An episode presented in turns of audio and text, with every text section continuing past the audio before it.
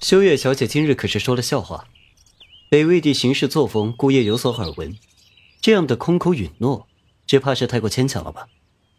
长孙允听到了无声琴，如云似雾的桃花眸微微暗淡，想起了裴玉今日说的一位贵客，心底的猜测微微清晰。无声琴身怀诅咒，一道琴音，一条命。北魏将这琴进献东巡，并要人奏响，图意于是要这人的命。只是他没想到，这奏响无声琴的会是顾阮，那个美艳动人的小姑娘。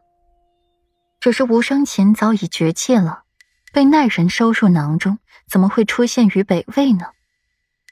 裴玉的墨眸微暗。朝长孙允投去了一个多事的目光，他的小妻子何须他来开口维护呢？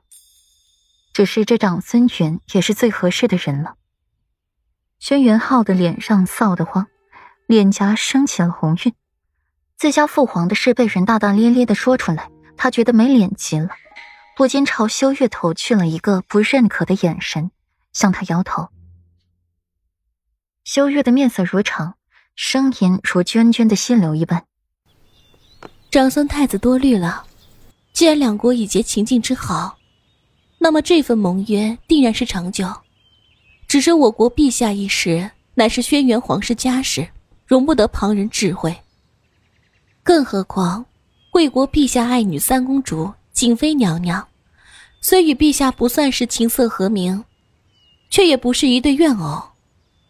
对景妃娘娘。敬重圣笃，上自归宁，不正好是佐证吗？如今暂时一歇，长孙太子又何苦揪着往事不放，东巡帝，您说是不是？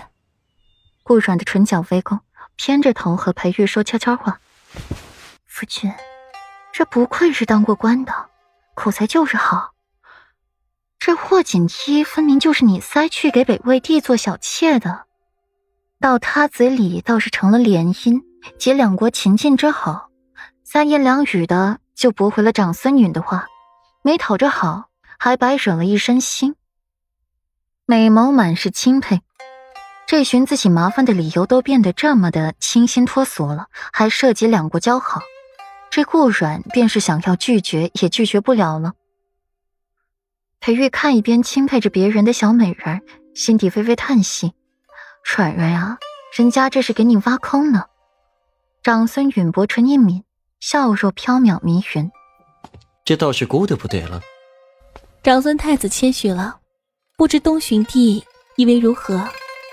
修月浅浅一笑，目光投向了皇帝，直接问顾软，拒绝的可能性更大。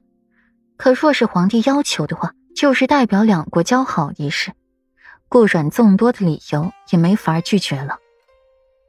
皇帝被点名，抬手摸摸自己的胡子，目光悠悠的投在了顾阮的身上，笑吟吟开口：“去年世子妃一曲十面埋伏，今夜上眉睫，余音绕梁三日不绝呢。